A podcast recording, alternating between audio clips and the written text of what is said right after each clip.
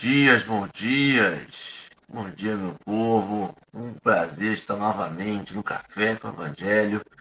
Começando hoje, é 19 de dezembro de 2022, mais conhecido como a penúltima semana do ano. Sendo que a última semana do ano é aquela semana compreendida entre o ano Natal e o ano Novo. Ou seja, a produtividade é esta aqui. É a última semana de produtividade, sejamos justos. É, vou fazer uma audiodescrição rápida para dar o bom dia aos companheiros, aqueles que nos ouvem pelos podcasts ou que nos ouvem pelo YouTube.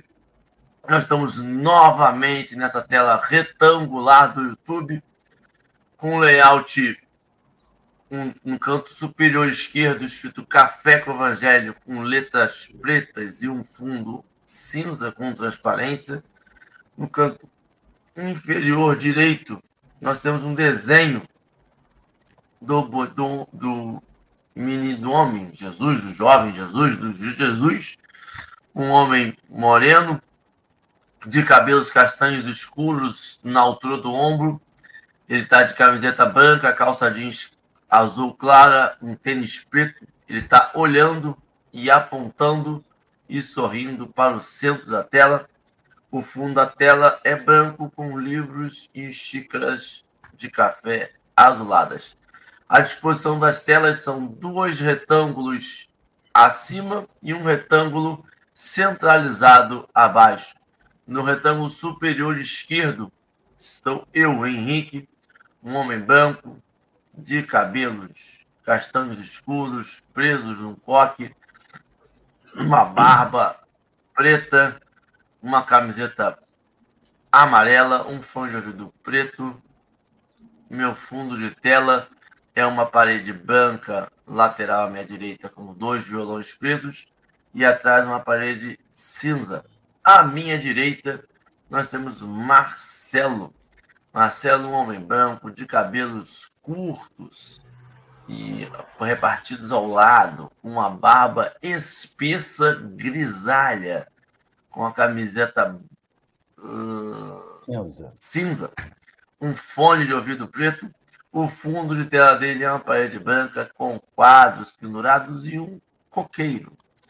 Abaixo, nós temos o convidado, centralizado no quadrado abaixo, nós temos o convidado, Cláudio Omar, um homem branco, de cabelos, eu diria preto ou castanho escuro, também repartido ao lado, com leves tons acinzentados na lateral, uma, um óculos também de armação arredondada, um fone de ouvido preto, uma camisa de botão com cinza e branco com quadriculados. A fundo tela dele é uma parede branca com um quadro e uma planta à sua direita, dando tom verde. Um bom dia a todos os companheiros, em especial aquela dona Dalva. 5 e 25 de uma segunda-feira, ela está acordada dando bom dia e preparando o ambiente do Café com o Evangelho. Marcelo, um bom dia. Henrique, um excelente dia, uma segunda-feira, pessoal. Preciso confessar para vocês que eu estou sentindo falta de Simone. Simone nas lojas, porque eu não estou escutando em. Então, é Natal em lugar nenhum. Eu não sei se Itaboraí está rolando, eu não sei se em Rio das Ostras está rolando, mas Simone sumiu. Então, assim, eu acho isso até um mau presságio para o ano que vem. A gente precisa da presença de Simone cantando, então, é Natal. Depois vocês me digam se Simone está cantando na cidade de vocês, porque em Cabo Frio não canta. E olha que a gente anda pelo aquele centro de cidade, né? Meus amigos, uma alegria enorme estar com os irmãos nesta manhã de segunda-feira, este ano que nós não vimos acontecer, né? Isso aí é um mas apesar, ah, tem uma coisa estranha, porque apesar de nós não termos visto acontecer, ele aconteceu. Nós fizemos mais um ano de vida, a morte vai ficando mais próxima, né? aquele momento de nós nos assentarmos frente à nossa consciência, discutirmos a obra. Acho que vai ser um problema, né, Claudio Mar? Discutirmos, vamos discutir a obra. Claudio Mar, senta aqui, vamos discutir sua obra. Marcelo, senta aqui, vamos discutir sua obra. Eu vou dizer assim: posso chamar o meu advogado? Né? Assim, gostaria de discutir minha obra na presença do meu advogado, meu anjo guardião. Mas estamos aí porque está acontecendo a vida, né, meus irmãos? Uma alegria recebermos o, o nosso companheiro aqui hoje. Pedir ele para fazer sua apresentação para os nossos irmãos. Vai, Claudio fala para eles quem você é, porque eles estão curiosíssimos. Tão curiosos que um chegou 5 25 da manhã, hein? E vê se isso não é curiosidade. Bom, gente, primeiramente, bom dia a todos, né? Ao Henrique, ao Marcelo, a todos que estão aí nos ouvindo, assistindo, estão no chat. É, meu nome é Claudio Omar Fernandes, eu sou daqui da cidade de Itaporaí. Quero agradecer demais o convite de vocês. Eu já vim acompanhando o Café com o Evangelho, né? Alguns amigos também aqui de Itaboraí estavam participando. E aí a gente recebeu o convite, ficamos felizes, muito felizes e realmente, Marcelo, você tem razão, tá estranho. Não temos Simone nas lojas. Eu andei nesse sábado nas lojas, bati perna no centro de Itaboraí, entrei em várias lojas para comprar umas lembrancinhas. Lembrancinhas, né? A gente fala, não é presente, é lembrancinha. E não tinha música da Simone. Isso é grave. É um alerta. Planeta de transição, hein? Isso é a transição, é verdade. Eu vou dizer para vocês que eu tenho, eu tenho a solução desse mistério. Simone hum. precisa gravar um TikTok. É, é verdade. Se ela grava um TikTok do Então é Natal, ela vai voltar às Bomba. paradas musicais novamente. Fica a dica. É, hoje, antes de falar do, do livro, antes de falar coisa, hoje nós vamos Cláudio Omar, com esse convidado diferenciado. Ele é um convidado diferenciado, as pessoas não sabem no pré-café.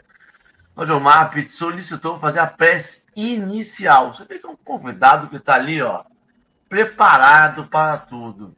Aí Cláudio Omar faz a prece inicial, a gente abre os trabalhos, aí a gente diz, eu vou dizer o texto, ó, o texto hoje é Marcel lembra todo dia que a gente inicia e fala: estamos acabando o livro.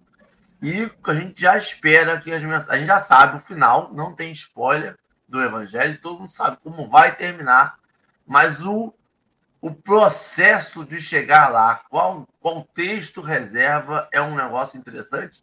O livro, o texto de hoje é Ao Partir do Pão, está em Pão Nosso, o Marcelo já colocou o, o link no chat. Quem não estiver vendo, não consegue acessar o link do chat, só jogando o famoso buscador da internet. Ao partir do pão, pão nosso, Emmanuel, ou ao partir do pão, Emmanuel, vai ser direcionado a um link onde a pessoa pode ler e a gente reforça novamente. É interessante a pessoa ler e ter a própria interpretação. Você vai ouvir a interpretação do Marcelo, a minha, do Claudio Omar, mas é importante ter a sua interpretação, ver o que o texto quer dizer para você. Claudio Omar, faz uma prece para acalmar os nossos corações. Bom, gente, não é diferenciado, não. É, é, problema de ansioso mesmo. A gente acordou já depois das. Pouco, pouco depois das 5 da manhã, já querendo estar tá aqui já. É ansiedade mesmo, não é diferencial, não. Bom, gente, vamos elevar nosso pensamento a Jesus, agradecendo a Ele mais uma vez por estarmos aqui reunidos. Agradecer a espiritualidade benfeitora e a esses amigos, né? É, essa turma do Café do Evangelho que, encarnada, vem fazendo esse trabalho tão belo e, sem sombra de dúvida, amparado pela espiritualidade maior. Parabéns a todos, a equipe daqui, desse plano, a equipe do plano espiritual, para que continue nesse trabalho maravilhoso de levar a luz da Boa Nova aos lares e a qualquer lugar que estejamos. Basta, num clique, acessar essa luz da boa nova do Cristo Jesus. Que a paz do Senhor esteja conosco. Graças a Deus. Deus abençoe.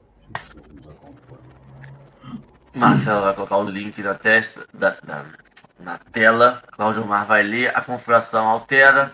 A gente está no. a, a, imagem nos quadradinhos, nós estamos empilhados no canto à esquerda, na ordem eu, Marcelo e Cláudio Mar. O texto está grande, centralizado, com letras brancas e fundo preto.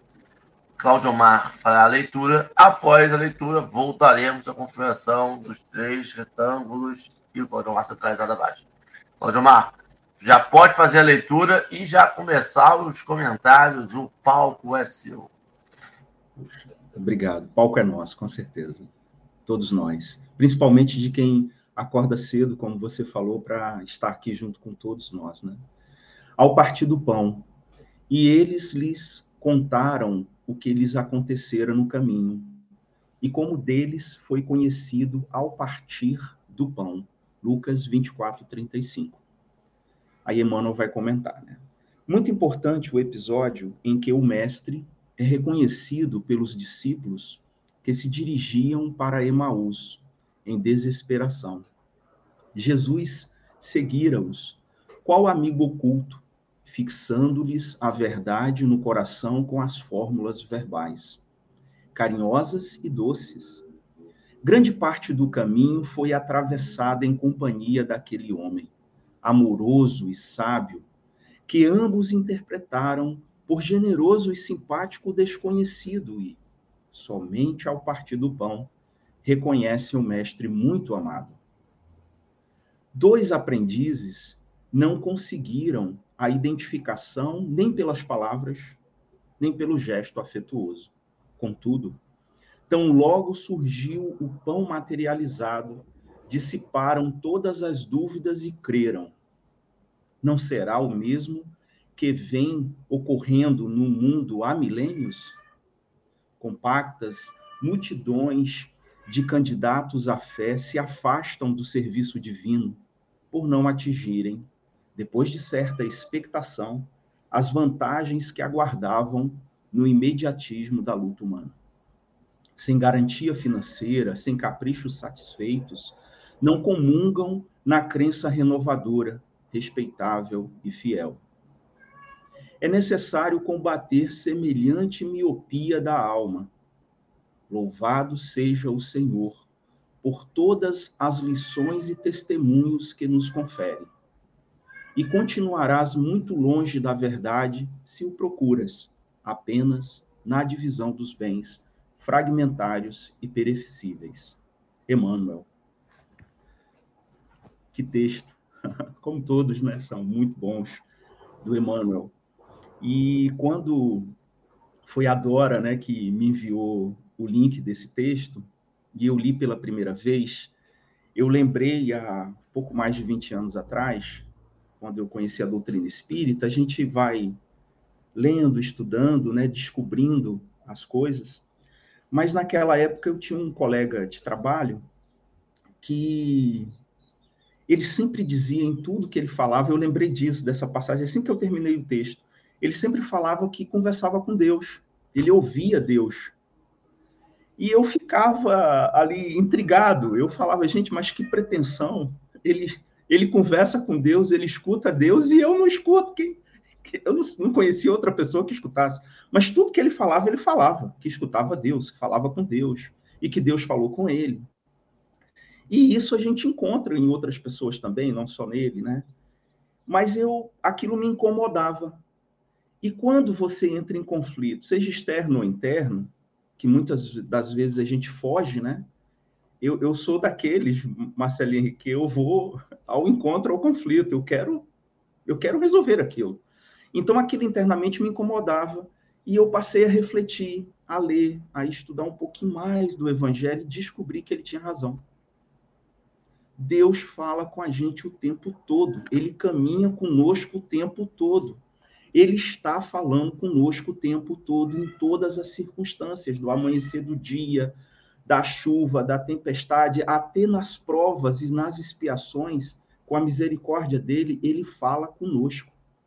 mas será que nós estamos querendo encontrá-lo é nessa nesse ato material do partir do pão? Ele também vai estar ali, mas ele está além disso. Então, quando a gente não conquista esse mediatismo, principalmente no mundo de hoje, como a gente estava falando, a gente já está em um quarto do século 21. Nós já estamos indo para 25 anos do século 21. E a gente ainda, nesse consumismo, nesse imediatismo, nessa, nessa coisa do, do, do querer encontrar Deus nas, na prosperidade material e não na prosperidade espiritual. E esse foi o caso dos dois discípulos que caminhavam de Jerusalém a Emaús logo após a, a ressurreição do Cristo. Né? É um negócio assim, que eu, eu fico observando é, o, o quanto as pessoas ainda é, esperam a materialidade da coisa para fazer a identificação de que algo está acontecendo. Né? A gente, se você tiver um, um, uma pessoa com recursos e uma pessoa sem recursos, se as duas pessoas te oferecerem algo de afeto, algo de, de relação, de amizade, provavelmente no mundo que a gente vive, nós nos ligaremos com mais facilidade a quem tem recursos do que a quem não tem muitos recursos. Eu não sei, a mensagem me, me chama que, que as pessoas estão acostumadas ainda ao ato da, da divisão material para reconhecer o, o, o bem e que elas não reconhecem na fraternidade, na amizade, na boa palavra, no andar com. Quer dizer, o maior ato de amizade que Jesus faz em Emaús não é partir o, o pão, mas é caminhar com aquelas pessoas. É olhar para o lado e caminhar com aquelas pessoas. Né? É, às vezes você está numa situação muito difícil da vida, às vezes numa hospitalização, e aí alguém, alguém fala assim: se eu pudesse te devolver a saúde, eu te devolveria. Mas ah, certamente quem vai te devolver a saúde é Deus e a medicina. Você não pode devolver a saúde. Mas você pode oferecer meia hora de uma conversa amiga, aquela pessoa. Você pode oferecer assistir o jogo de futebol com aquela com aquele indivíduo. Você pode oferecer atos tão simples de fraternidade que aí não fala sobre dividir o pão, mas fala sobre se dividir com aquela pessoa, se Perfeito. partilhar com aquela pessoa. Acho que a gente hoje a gente tem muito pouco essa partilha de pessoas. As pessoas não se dividem umas com as outras. E isso é assustador, né? Porque Estava ah, é, conversando no, no, Centro Espírito que Henrique participa ontem, né, futuro presidente Henrique, caso do Suave Caminho. E aí a gente estava falando sobre assistência social, as doações que a gente faz. E às vezes a gente não senta para conversar com a pessoa que recebe. Né? Você não sabe onde ela mora. Você não sabe se às vezes ela está precisando de conversar, fazer um atendimento fraterno. Porque você já percebeu uma coisa, o Claudio Omar? Eu sei, aqui em Cabo Frio, assim, eu falo, só posso falar pela cidade que eu moro. Parece-me que o único problema do pobre é falta de comida. Pobre não tem depressão, pobre não tem filho problemático, pobre não tem problemas de ordem emocional, pobre não tem crise existencial. Parece todo o problema de uma pessoa que está em situação de pobreza que vai na casa espírita é que o problema dele se resume na falta de comida. Né? Mas aí tem uma coisa errada, né, Henrique Neves? Porque na nossa mesa tem comida e na nossa casa tem problema. Então eu fico imaginando como é que é o plus do problema na casa do assistido, porque além de ter problema, não tem comida. E a gente resume isso na comida, né, Henrique? Marcelo, eu vou. Eu, é, é, é um negócio do ser humano, né? A gente fazer um recorte, e eu acho que é isso que dá essa importância de Cristo e desses espíritos proféticos, né? Que vão perpetuar. Porque a gente, enquanto encarnado aqui agora, e não é desse momento, a gente faz esse recorte histórico e, e, e tende a achar que a humanidade sempre foi assim e sempre vai ser assim como nós vivemos. E a, o, o, o, tom, a, a genialidade, o plus, o a mais desses espíritos proféticos é pegar o que realmente é o, a chaga, o que realmente fica, o que realmente sempre foi e o que realmente nós temos que lutar para não continuar sendo. É, por isso que algumas palavras são bem chamativas, características. A nossa sociedade hoje, atual, e, e caminhando cada vez mais para isso, eu estive sábado numa festa infantil que crianças até seus 5 anos de idade brincavam Crianças acima dos 5, 7 anos já tinham a sua própria bolha, elas já pegavam os brinquedos que elas gostavam, não mais compartilhavam com as outras crianças. E as crianças acima de 10 anos de idade estavam no seu mundo particular no telefone. Elas não sabem o nome uma das outras, que estavam na mesma festa. Isto é não vivenciar. Quando a gente está falando, a gente fala assim, não, mas é, na minha época era diferente. A, a sociedade está assim agora. A sociedade tem recurso maior para estar assim. Mas a gente sempre tentou fugir para nossas bolhas. A gente fala sobre Natal e a gente está encaminhando para isso, para esse direcionamento, e a gente de novo tenta fixar no material.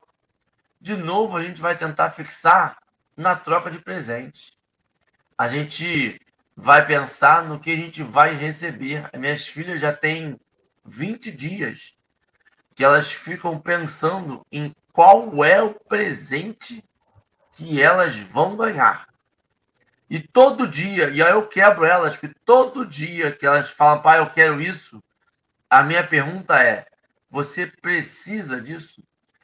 Isto está fazendo falta no seu dia a dia? Você acha que você vai ser mais feliz se isso que você está querendo vier?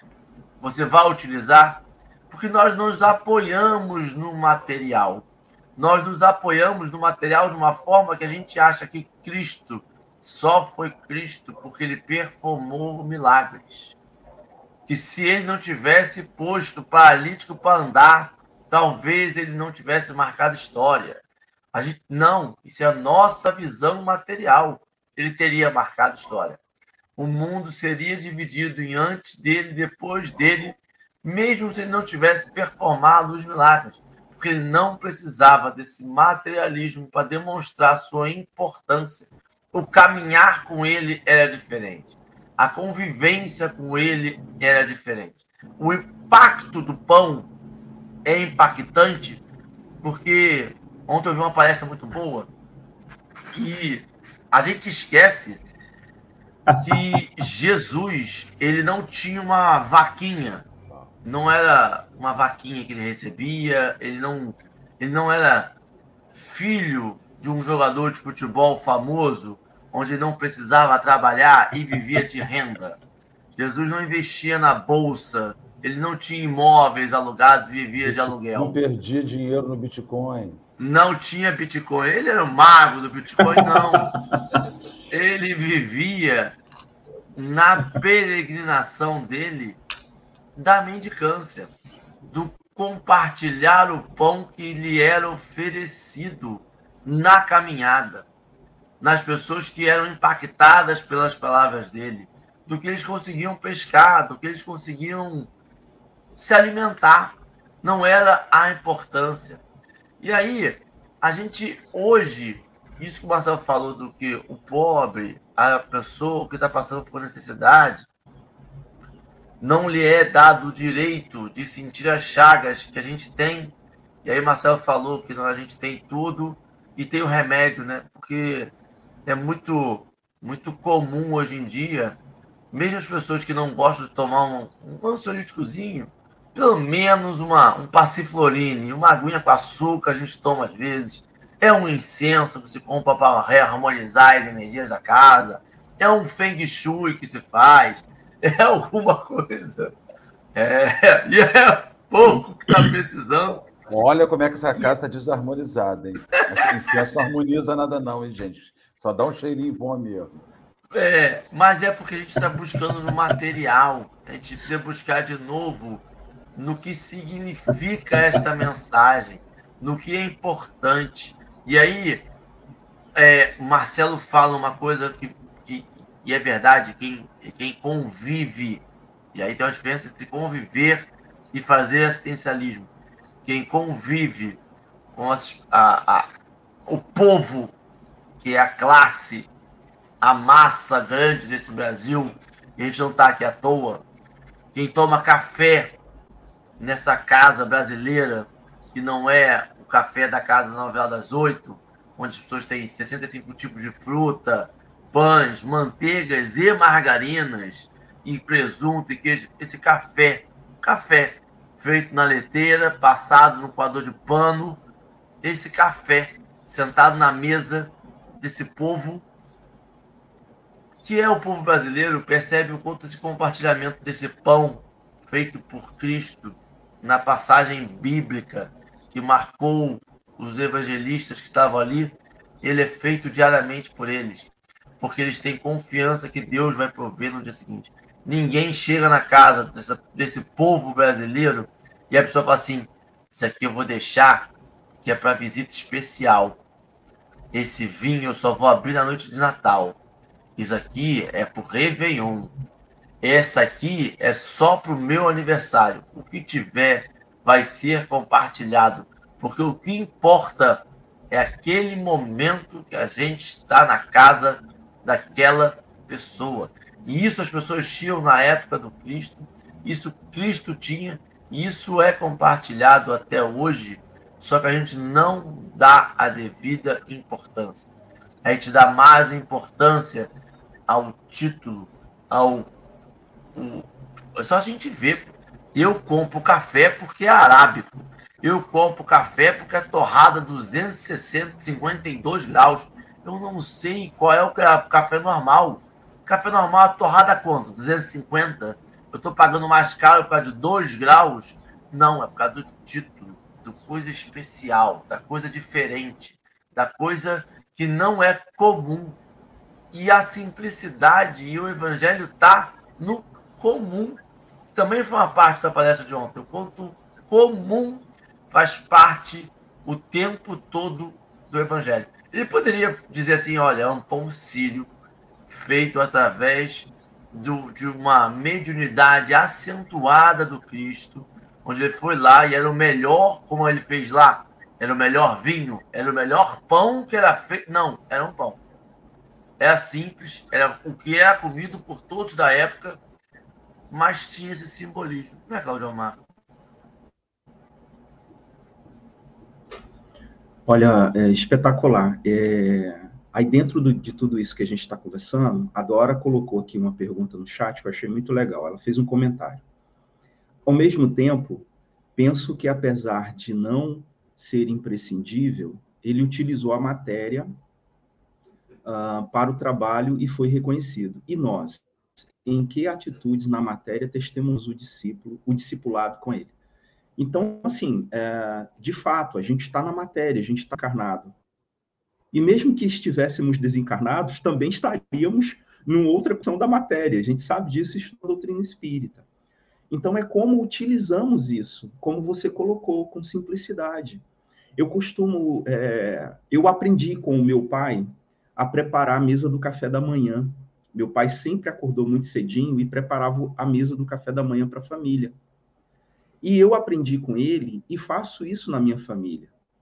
E a gente costuma conversar, eu pergunto, converso, e ele é um homem do interior da Bahia, eu também sou, nasci lá e vim para cá tem alguns anos, e de, ele é de hábitos muito simples. A gente nunca, né, em família que ele veio de outro planeta de fato, pela simplicidade que ele tem, pela pela pela pela, pela serenidade, pela pela pelo pelo é, é, é espetacular, é até difícil explicar. E aí, é, é, todas as vezes que eu arrumo a mesa do café da manhã para minha família, mesmo que a patroa reclame, depois que eu saio para trabalhar, ela tem que arrumar tudo e guardar, porque eu coloco um monte de coisa, eu vou colocar frutas. E todas as vezes que eu vou arrumar, eu fa vou faço como uma prece, como um ato ali que eu vou alimentar a minha família. Então, quando eu faço isso para minha família, como eu faço isso utilizando da matéria, com amor, com carinho, Dora, eu também estou testemunhando como Jesus o fez ao, aos discípulos na, em Emaús.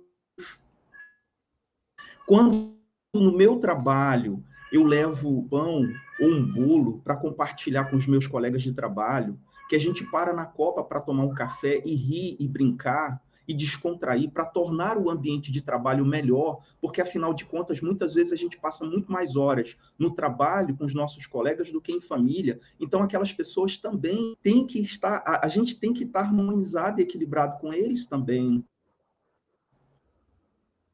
Poder um outro. Às vezes, eu, eu, eu, eu já ouvi superiores, né? de dizer que eu escuto demais as pessoas. Porque eu recebo as pessoas para conversar, colegas de trabalho, e eu escuto o problema, o que, que ele está vivenciando, o que está acontecendo, como é que juntos podemos chegar numa noção daquele problema na empresa. Enfim, eu acho que é isso que faz com que a gente testemunhe Jesus diariamente, não só na, no, no partir do pão, de, de a mesa, como eu falo, eu falo muito que exercer o evangelho, a minha mãe tem um prazer enorme de cozinhar e ela gosta de cozinhar como uma, uma boa cearense para muita gente. Fazer aquele panelão de baião de dois, aquela comida larga e abundante, para poder servir, ter o prazer. E é, é, antes mesmo da gente dar a primeira garfada, ela fala: e aí, tá gostoso? Você gostou? Não é porque ela quer ser elogiada, não, porque às vezes passa essa sensação, mas é porque ela quer agradar, ela quer nos ver felizes com aquilo. Então, quando a gente for fazer esses atos simples de fazer uma comida, que a gente faça com amor, com carinho, com o desejo de servir o outro de fato. Eu acho que caminha por aí nesses atos simples do dia a dia. Não é, Marcelo? Eu, não, assim, por exemplo, eu, eu tenho um amigo, teve lá em casa, uma casinha que nós temos aqui na Serra uma vez, chegou lá e disse assim: tem mel? Aí eu falei assim, tem. Esqueci de trazer o mel. Né? Aí eu falei assim, eu tenho uma filha que não come sem mel de manhã. E isso é um ato de amor, sabe? É um, é um ato de, de se preocupar com o mel. Estava vendo a hora que ele ia montar uma caixinha no quintal, botar uma coisa, chamar uma abelha para ver se produzia um mel para aquela criança até a hora do negócio. Né? Então, assim, eu compreendo perfeitamente o que você está dizendo no ato de materializar o amor, porque a gente ainda é elementos, como nós so, vivemos num mundo ainda de materialidade, este ato de materializar ainda tem uma, uma, uma importância enorme. E você estava falando com, sua, com relação à sua mulher, sua esposa, é, as pessoas ainda não conseguem compreender, muitas vezes, que não é sobre o que eu vou arrumar no final, mas é sobre o prazer do período que vamos ficar juntos, do período que vamos celebrar. E, e, eu acredito que a gente aproveite muito pouco isso. É, o Cristo, eu tenho a impressão que ele usava o, o, o alimento material como um chute do jogo. Sabe quando você dá o chute? Eu vou, vamos começar o jogo, vamos partir o pão, vamos pegar o peixe.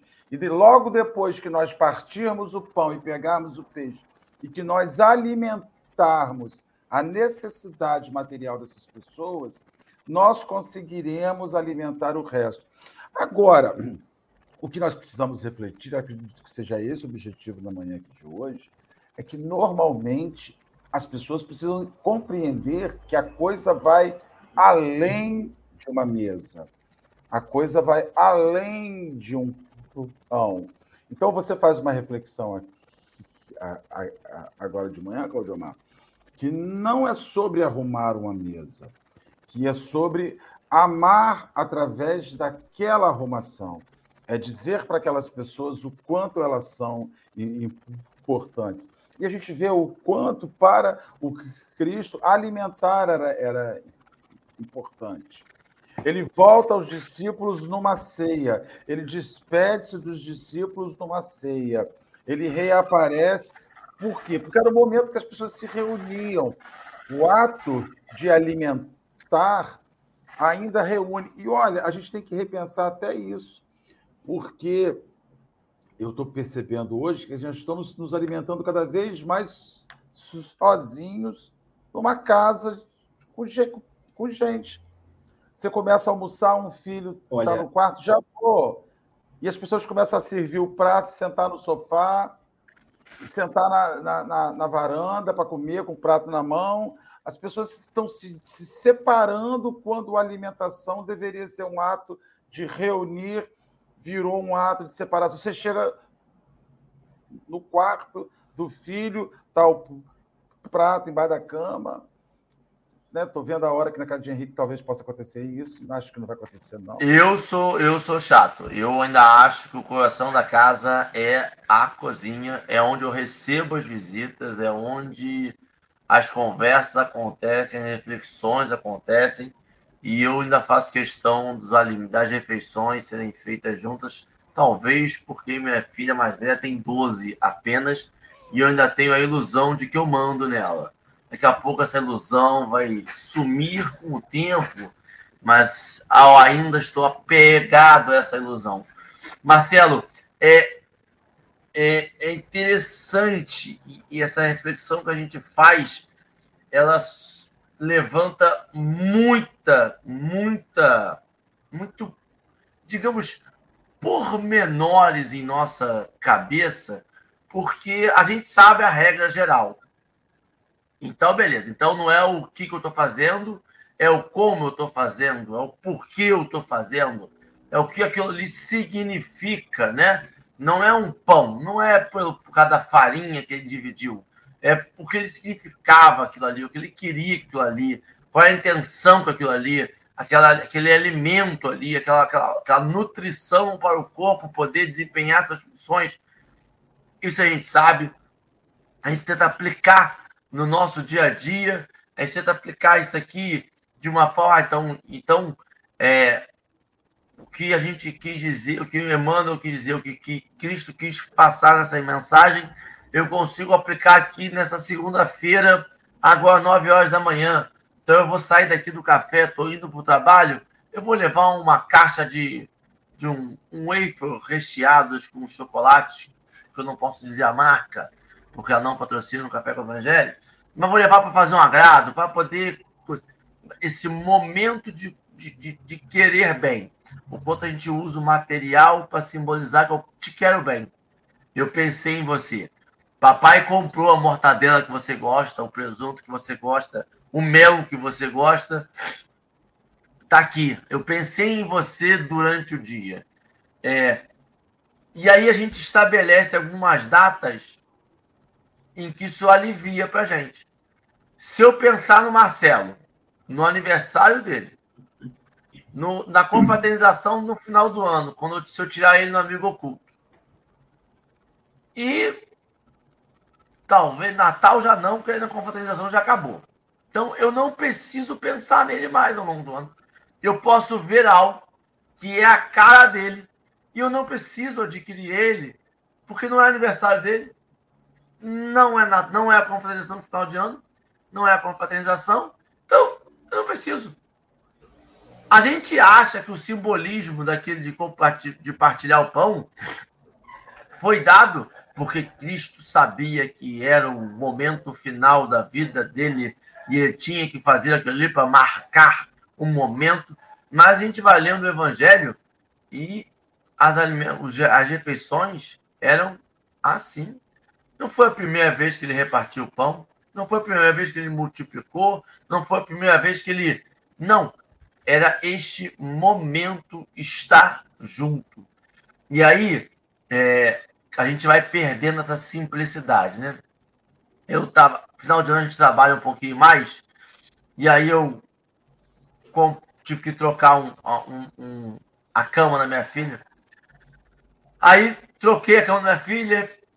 Eu tenho trabalhado muito, falei, viu, filha, a gente tem trabalhado, mas, por exemplo, para poder comprar isso aqui, explicando uma noção nesse capitalismo tardio de que a gente precisa dedicar horas de trabalho é, para poder comprar as coisas, as coisas não são de graça, tentando fazer toda uma lição e talvez me justificar a minha consciência pesada por elas estarem de férias e eu já tendo que estar trabalhando ainda, porque eu queria estar vendo desenho também, uma justificativa em voz alta para mim mesmo. Aí ela falou para mim assim: Mas eu prefiro que você estivesse comigo. Aí eu falei: Mas, mas e a cama? Não, não tem problema não. Eu dormiria na outra cama sem problema nenhum. porque ela não entendeu que essa, essa materialidade que eu quis passar, que eu quis dizer, olha só, eu pensei em você, eu quis te agradar, olha isso aqui. Ela preferia a convivência, porque não substitui. Jesus não deixou um bilhete dizendo assim: este é o pedacinho do seu pão, aquele lá é o seu.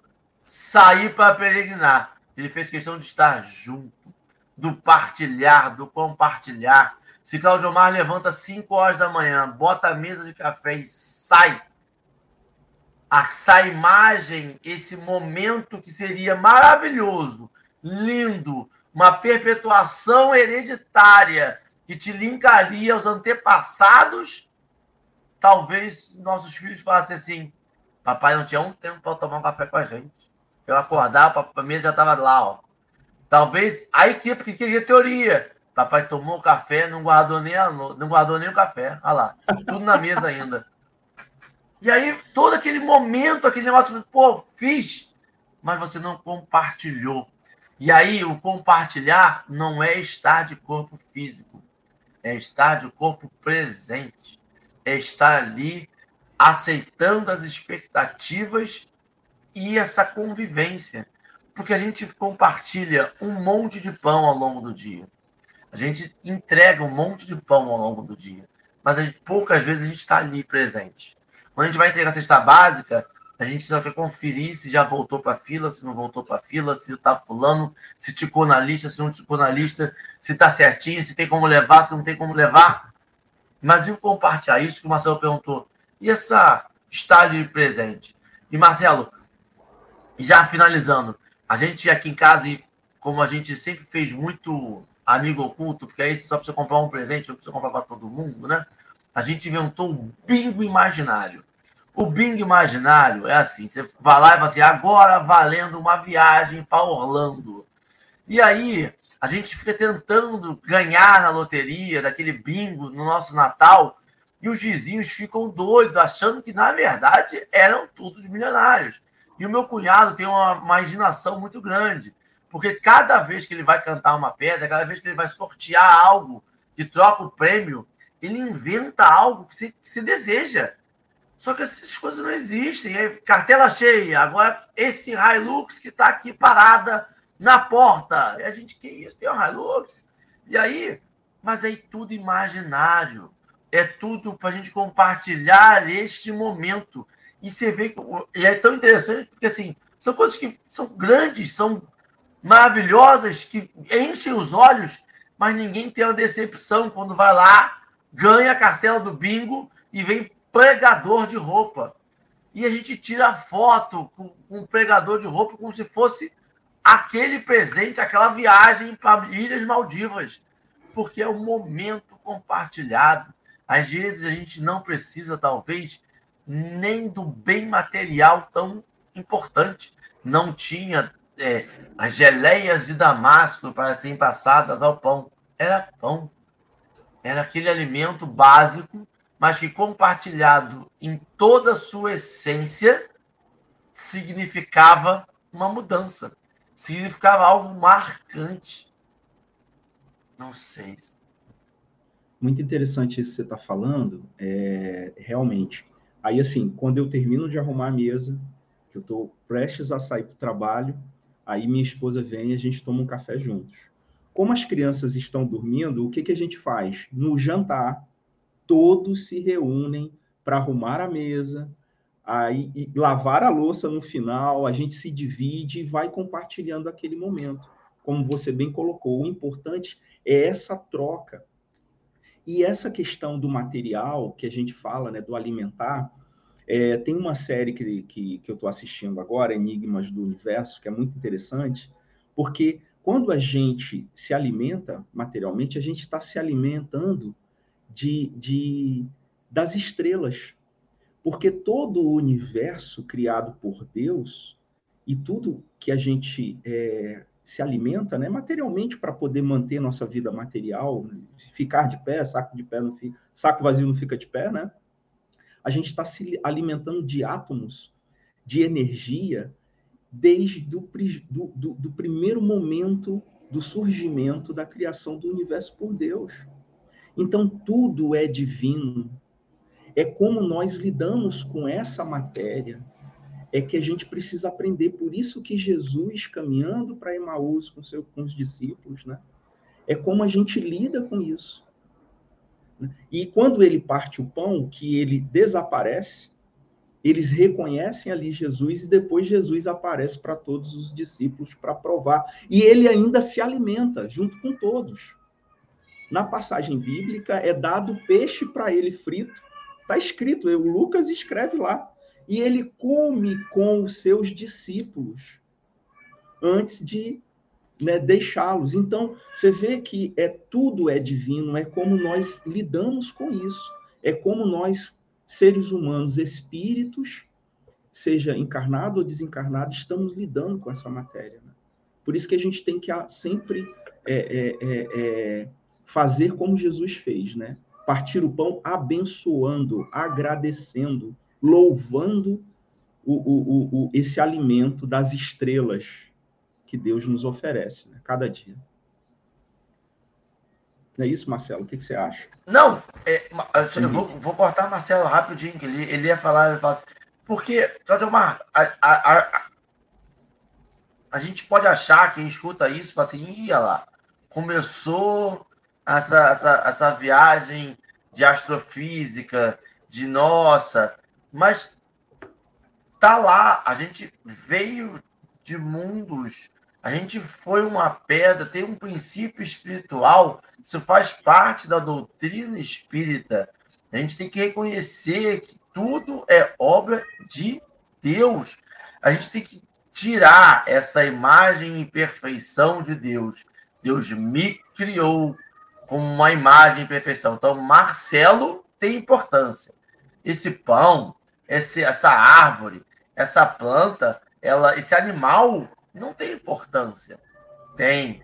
E aí a gente vai para o livro dos médios, fala assim, vê o que você vai comer no dia, prepara, se, se prepara para o ambiente, vê o que você vai ingerir, vê o que a gente vai vivenciar neste período até a reunião, porque isso vai influir na matéria, porque nós não estamos mais falando só do pão, está falando da água que a gente bebe, a gente está falando do ponto a gente está, enquanto encarnado, inferindo e sofrendo influência o tempo todo. Isso não é uma reflexão do Claudio Omar, que está vendo uma série e tentou encaixar a série na doutrina espírita. Não.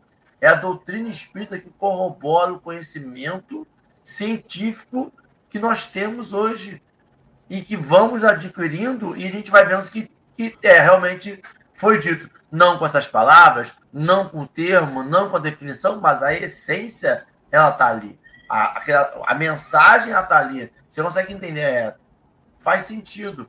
Não, vai, não, não é contrária à doutrina espírita. É confirmando, né, Marcelo? É. Agora, diante de tudo isso que vocês conversaram aí, o final da mensagem tem uma frase muito interessante que diz assim: é necessário combater semelhante miopia da alma. A alma está enxergando mal as coisas da vida. Né? É como a gente, como as pessoas enxergam mal os nossos atos de amor, às vezes, como nós enxergamos mal os atos que as pessoas nos oferecem de amor, como a gente é, é exigente na maneira que o outro nos trata, é exigente na maneira que o outro recebe a nossa oferta, recebe aquilo que a gente, a gente doa. Então, é, espera-se, como sempre, que as pessoas elas enxerguem, elas vejam, mas a humanidade, ainda naquilo que se refere ao amor, ela é extremamente míope. O amor nos nossos olhos não tem foco ainda.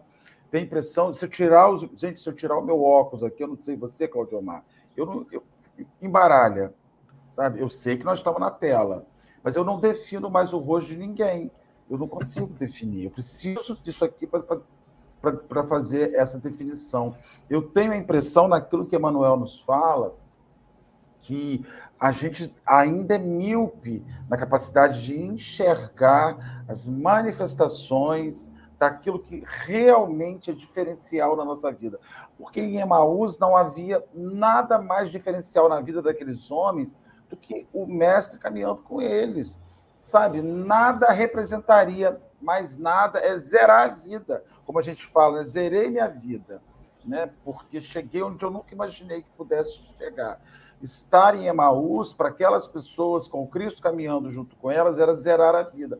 Mas por serem míopes, foi preciso ainda um ato material de Jesus para que eles pudessem identificar. A questão é, fechando meu raciocínio, há pessoas que têm dificuldade de materializar. Elas não sabem como. Tem pessoas que amam, mas têm limitações de expressão. Não conseguem. Tem, tem gente que você não, não consegue dizer eu te amo. Tem gente que não consegue botar uma mesa. Tem gente, tem que, gente não que, não consegue, Marcelo, te interrompendo, é, abraçar. Abraçar. Tem pessoas. Um simples que... atos de abraçar, gente. Tem gente que não consegue. Tem, tem pessoas que leem uma obra, um livro, imaginam a, o outro, falam assim, nossa, eu queria dar este livro de presente. Ele não consegue, ele tem, tem limitações, ele tem uma, uma visão ainda pequena de como o outro vai receber aquilo. Ele tá, Para ele está. E, e isso é um processo evolutivo. Então, eu acredito que, que hoje nós estamos vivendo uma dinâmica de evolução que nós estamos aprendendo primeiro a enxergar, para depois ver os atos. Acredito que a gente não consiga identificar completamente os atos ainda, os atos de bondade do Cristo, a presença do Cristo na nossa vida, porque o primeiro aspecto eu não vejo. Se eu não vejo, eu não identifico. É, mas é ver com a alma. Não consigo. Tem pessoas que não conseguem. Às vezes, você, você fez uma observação né, sobre família, sobre o que você viveu na sua infância, que era ter um pai arrumando uma mesa e identificar naquilo amor. Tem pessoas que vão dizer: nossa, papai era um trouxa, acordava cedo, botava a mesa e meu único função era sentar e comer. Tem pessoas que pensam assim. É a miopia, São míopes, né, elas não enxergam, elas acham. Tem, vão ter porque vão dizer assim: ah, ele tinha que ter dormido, né? Um pouco mais. Tem outros que vão dizer assim: espero que, se você tiver outros irmãos, que eles não digam isso. Nunca dei valor àquilo. Para mim, nem tchan, nem tchum. Então você vê que tem gente que é muito míope, que não identifica Então, quando você fala assim, ah, nós vamos, precisamos amar. Aí eu vou dizer para você uma coisa, para você, Henrique, antes de amar, precisamos aprender a enxergar o amor, porque se eu não vejo, é me parece, né, que não existe. Tudo que eu não vejo me parece que não existe. Não sei. Perfeito. Não, tá, é, é, é isso mesmo. Eu, eu me lembro quando garoto, um professor, eu sei que o, o Henrique é professor, não é isso, Henrique? Ou Marcelo? Não? Não, meu filho. Não. Todo mundo. Nada. Eu não só não sou professor, como sou um mau aluno, quer dizer. e eu tive um professor de arte que, que foi muito interessante, e eu, muito garoto, isso, isso fez uma diferença muito grande para a minha vida, que ele, ele falava disso, né? Tudo é divino, né? Tudo é uma representação de Deus, como a gente estava falando. Então, achar um homem bonito, uma mulher bonita, uma criança bonita, é, é uma expressão da divindade ali. Então, você começa a enxergar o mundo. Eu passei a enxergar o mundo diferente a partir dessas aulas de arte, lá por, por, pelos altos, dos, pelo, pelo, pela tenra idade de 13 anos de idade. Mas por essa capacidade de ver o mundo, ele via assim, e, e, e, e, isso é importante. Isso faz a gente enxergar de forma diferente. A, a você parar para ouvir alguém desabafar. É, às vezes passa a hora, a pessoa repete a mesma coisa durante aquele tempo que está com você, mas é necessário para ela. Então a gente tem que começar a enxergar nesses momentos a, a, a, a expressão de amor. Então você vai passar a fazer, é, é, fazer a diferença a partir daí, né? E isso é, é, é mas é, é, como você falou, Marcelo, tem que realmente tirar essa miopia, né? E, e, a fé, a crença, ela ajuda muito nisso também, como o texto vai trazer, né, sobre a questão da fé, o exercício da fé. E tem um texto no Evangelho segundo o Espiritismo, de Santo Agostinho, é, o mal e o remédio, e ele vai falar do remédio, né? A fé. Então, quando a gente crê e, e, exerce isso, né? E ele vai trazer no texto o exemplo de Jó, como aquele homem sofreu, mas manteve firme ali a fé e a crença nessa divindade maior, nesse Deus maior, né? Em que tudo seria superado e todas as provas, todas as expiações. É, abrimos uma janela agora grande, tá, Claudiomar? Abrimos uma janela grande agora Marcelo abriu, Claudiomar escancarou a porta e podemos recomeçar o café. Que agora a gente vai lidar com esta visão que a gente tem. E eu, é por isso que a gente reforça de novo a importância de ler o texto depois do café. Porque agora a gente lê esse texto de novo, a gente tem outras reflexões. E se a gente faz, lê o texto, tem outra reflexão, lê de novo, tem outras reflexões. É muito importante. Mas já tem 58 minutos. Infelizmente, o tempo ele passa para todos. Cláudio Omar, Marcelo, você tem alguma consideração final? Nada a dizer, foi ótimo. Nada a declarar. Estou aqui mudando meu. Sua obra fala por você, mentira. Ah! Cláudio. Cara de pau. Cláudio Omar, alguma consideração final? O tempo não é grande, mas se quiser fazer Meu alguma. Amigo, só agradecer mesmo, agradecer a vocês, agradecer pelo trabalho, não por estar aqui, que isso aí é um acidente, mas agradecer a vocês pelo trabalho que vocês estão fazendo. É espetacular essa divulgação, que Deus os ilumine, fortaleça em vocês essa motivação a cada instante. Jesus. Cláudio Omar, não faça isso, porque toda vez que a gente está aqui, a gente descobre novas sombras e a gente está aqui para estar endividado. Se Deus está fortalecendo, a gente está aqui, eu vou descobrir mais dívidas e eu já descobri 373 novas reencarnações que eu preciso possuir, porque para descobrir tudo isso, e se eu precisar de mais, meu Deus do céu. É um prazer, Claudio Omar, você daqueles convidados que eu já nem mando mais o link. Eu já só mando assim, Omar, é amanhã, hein? Tamo Chega junto. Aí. Um prazer novamente. Marcelo, Sempre um prazer estar com você. Estava com você ontem, estou com você hoje e estarei com você amanhã. Quase uma passagem bíblica isso. É. Marcelinho, você poderia fazer Vamos a nossa fazer a prece nossa final? Eu estava imaginando a hora. E dizer aos companheiros que no dia 23 nós começaremos o Evangelho de João. Estamos terminando Lucas depois de, de, de, de amanhã. E aí a gente vai entrar no quarto Evangelho. Já fizemos Mateus, já fizemos Marcos, estamos findando Lucas. Pela lente de Emanuel, começaremos João no dia 23, e eu costumo dizer que a minha vida encarnada está atrelada a essa obra. E quando tiver livro para estudar, a gente vai sobrevivendo, né? Henrique? Quando acabar livro, a gente já pode pacotar. Então, vamos arrumar mais livro para estudando, né, Claudio Mar? Vamos orar, meus irmãos. Essa alegria enorme de estar em companheiros nesta hora. Obrigado, Jesus, divino amigo. Estamos sentindo mais do que nunca a tua presença próximo ao Natal onde iremos celebrar o seu renascimento no meio da gente, este, este agente de transformação que o Senhor é antes de mais nada. O Senhor é o agente transformador, o maior agente de transformação que o mundo já recebeu.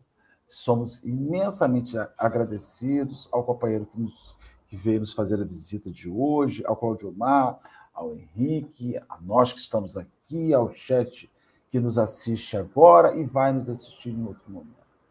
Senhor Jesus, nos guie amanhã, nos guie a semana que amanhã nós possamos estar em nome de Deus reunidos aqui para mais um encontro de reflexão que Jesus nos guarde e nos abençoe hoje sempre. Graças a Deus, né? Graças a Deus. Um grande abraço. Amanhã estamos aí de novo. Temos mais café. Lembrar aos companheiros que nós não vamos ter recesso, tá? Nós não temos férias. Nós estaremos aqui Natal Ano Novo diariamente. Um bom dia, uma boa semana. Até amanhã. Se Deus quiser. Fiquem com Jesus, meus irmãos.